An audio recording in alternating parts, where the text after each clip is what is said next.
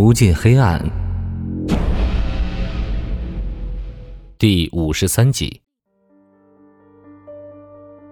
在我们国家，可能不光有我这么一个人，也许有十个、百个，乃至千个万个的我，在为了正义而战斗。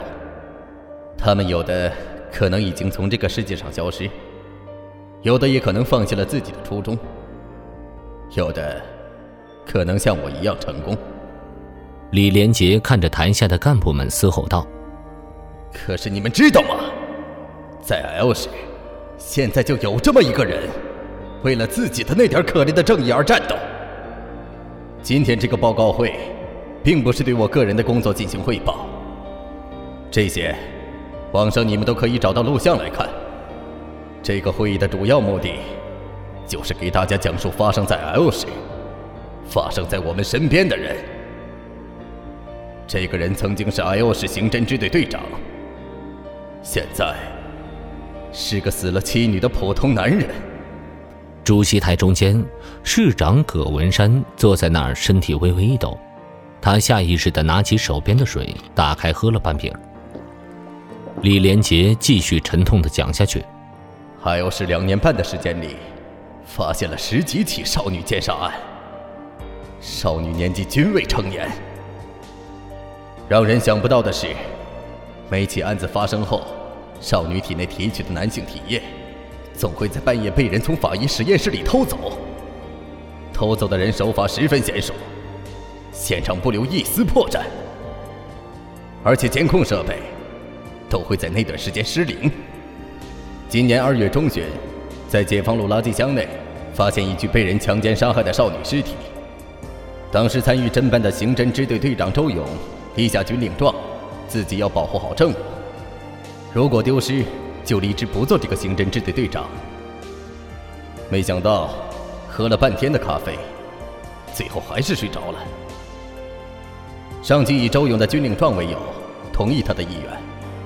被革职后，周勇根据自身的便利，便开始暗中调查少女奸杀案的详细经过。经过两个月的调查，他发现背后的黑幕越来越重，居然发现和政府里的人有关。其中都是一些声色权钱的交易。有一天晚上，周勇回到家，发现自己的妻女不见了。女儿卧室里的一面墙被人涂满了血。有人在他家的房门上留下了一张字条。周勇带着证据前往约定的地点，才知道自己的女儿和妻子已经被人杀害，身首异处，而他。也被对方的打手打断了腿，他的下体也被打手用砖头砸烂。他花了一个星期养伤，又开始了搜证的旅程。就在这个月的六号，他发现了一个幸存的女孩。本来周勇想带着这女孩去揭发这些罪行，谁知道十四号上午女孩失踪。居然在本市的国贸大厦上欲跳楼轻生。李连杰自愧不如。对于周勇来说，我曾经的传奇经历根本不值一提。说完最后一句，李连杰起身离开报告厅。他带来的领导班子也纷纷离席。会场内的干部们纷纷交头接耳，对于李连杰所说的内容完全不敢相信。市长葛文山听完了李连杰的话，独自坐在主席台上发呆。不多时，他也站起身，招呼也不打，踉踉跄跄地离开报告厅。有人开始议论：“哎，你说这是怎么搞的呀？”“谁知道啊？”李安示意小孙去主席台，把刚才葛文山喝过的饮料瓶带走。一旁的方志国看向阴云密布的室外：“怎么突然变天了？”李安回答道：“呃，是一到雨季就这样，天气预报都不管用。”拿到了。小孙手中的物证袋里装着葛文山喝过的瓶子。李安说：“我们回队，下午估计有的忙了。”报告厅中留下几百名不知所措的人。司法鉴定处法医实验室中，DNA 匹配正在紧锣密鼓地张罗着。孙达等待 DNA 图谱排列出来，就可以进行同一认定了。办公室里，李安如坐针毡。已经过去三个小时，怎么 DNA 同一认定还没有结果？孙达推门而入。李队，好消息，两份样本与塑料瓶上面的生物残留匹配是同一个人的，可以进行抓捕了。李安起身，侧头看向方志国。方志国点头，给我抓。下午一点三十分，刑侦支队全员出动，兵分三路抓捕嫌疑人。滂沱大雨根本阻止不了他们抓捕恶人的步伐。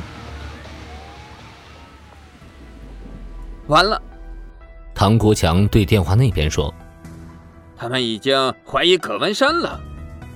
不要担心。”他们不敢把我们怎么样，他们没有证据。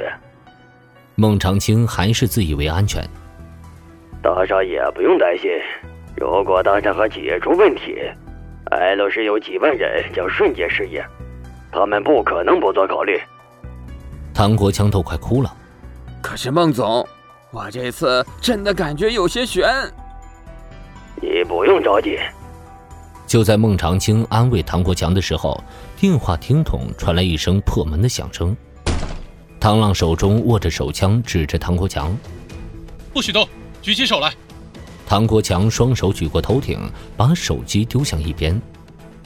听到这一连串的声音，孟长青愣在原地，一动不敢动。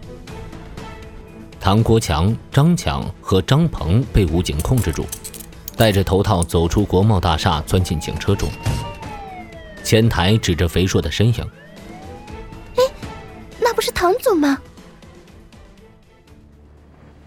市政府大院，省市纪委竟然全部到场，他们一同走向政府大楼，直接来到葛文山的办公室。敲了敲门，没有人开门。李安伸手转动门把手，办公室的门被推开。此时市长办公室内空无一人。不远处的窗户被打开，窗沿边缘的水则很少，说明刚打开没多久。李安探出头看向窗外的地面。李安摇头。葛文山跳下去了。李连杰指着办公桌上的一张纸：“这里有一张字条。”连海宾馆，方志国等人下了车，众人不顾保安阻拦，直接上了八层。总经理办公室门口，方志国伸出手敲响了房门。孟总，我是方志国。孟总，总经理办公室的门被暴力打开，所有人涌入孟长青的办公室。孟长青此时正坐在窗户边。孟长青，你冷静点，不要乱动。方志国举起双手抚慰着。孟长青冷笑一声。你说不动我就不动，我还要不要面子？孟长青身子一闪，从八楼窗台一跃而下。这次抓捕算成功吗？唐国强、张强和张鹏被抓，孟长青和葛文山都坠楼身亡了。孟长青的老婆韩露目前下落不明。抓捕不算完，目前还需要更多的证据支撑。所以，警方需要对这三个落网的人进行审讯。欲知后事如何，请收听《无尽黑暗》的下一集。